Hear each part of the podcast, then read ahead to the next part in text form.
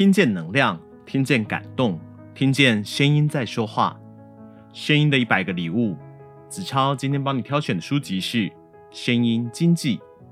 这本书是由日本 Voicy 创办人绪方宪太郎撰写，商周出版社出版。嗨，你今天过得好吗？我是子超。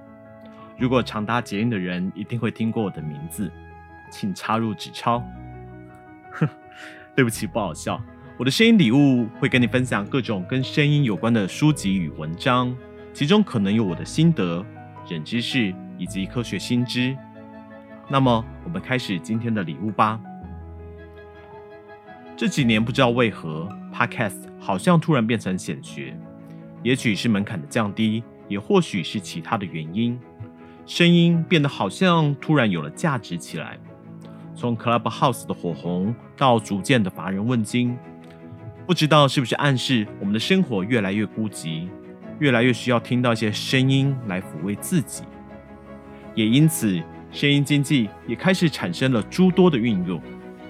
大家习惯用耳朵来学习新的知识，从音频节目的得到，甚至是智能音箱，也都可以说是声音经济的运用。这边我们先想象一个场景：每天早上六点，智能助理。借由床边的智能喇叭，播放着周杰伦听不懂歌词的流行乐曲，而你在音乐钢琴的最高音中被唤醒。啊，早安，语音助理，现在是几点啊？现在是早上六点半，天气晴，气温高，出门建议带把遮阳伞。嗯、啊，呃，所以我今天的行程是什么啊？今天你跟客户约在十点半在星巴克。你要做业务简报，记得将笔记型电脑充电充饱哦。这样的未来其实我们已经很接近了。这些当然也是声音经济的一部分。我们也听到，从本来声音比较机械性的语音助理，到现在越来越听起来像真人的声音。这些语音的辨识与后续的互动，就是《声音经济》这本书主要讨论内容。虽然这本书书名我在看到的时候，自己期许看到的是探讨人的声音可以有什么不一样的可能性，或是过去未曾想象的服务，因而产生的经济。但书中花了一半的篇幅在讨论这些智能声音、智能音箱，而非真实人类的声音。但作者的公司 Voicy 是一个提供个人订阅的语音平台。所以也有一小部分提到他的服务。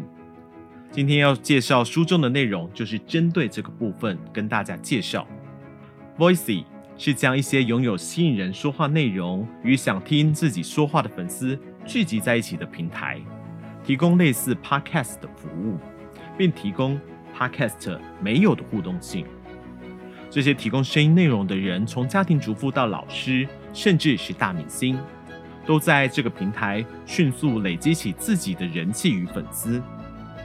绝大多数的使用者因为通车或是一些生活中的闲暇时间，因为手机的方便性，迅速的将这些时间空档给填补起来。平台除了提供内容以外，最大的收入是利用内容的分析来做到广告的精准投放。比如说提到录影内容时，投放的内容可能会是相关的器具。其实也就是跟 YouTube 一样的方式，只是投放的方式是一段为听者量身打造的语音内容。另外一方面，则是提供服务的内容可能从素人借由平台的订阅制，变成身价千万的红人。这边要提到一个本来是搞笑艺人的西野亮广，借由 Voicy 累积人气之后，后来成为日本最强的线上沙龙的经营者，每个月提供的内容。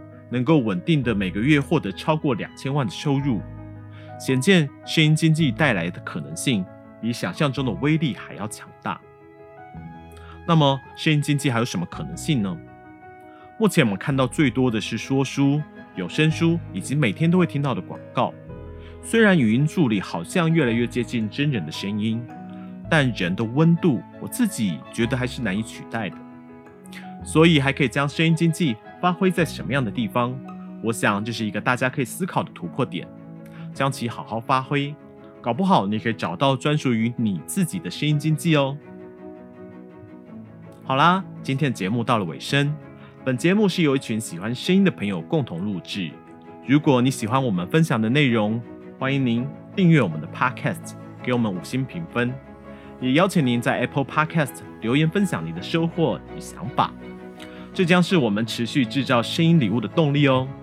我是子超，我把声音当作礼物送给你，也希望听到你回馈的声音。声音的一百个礼物，我们下次见。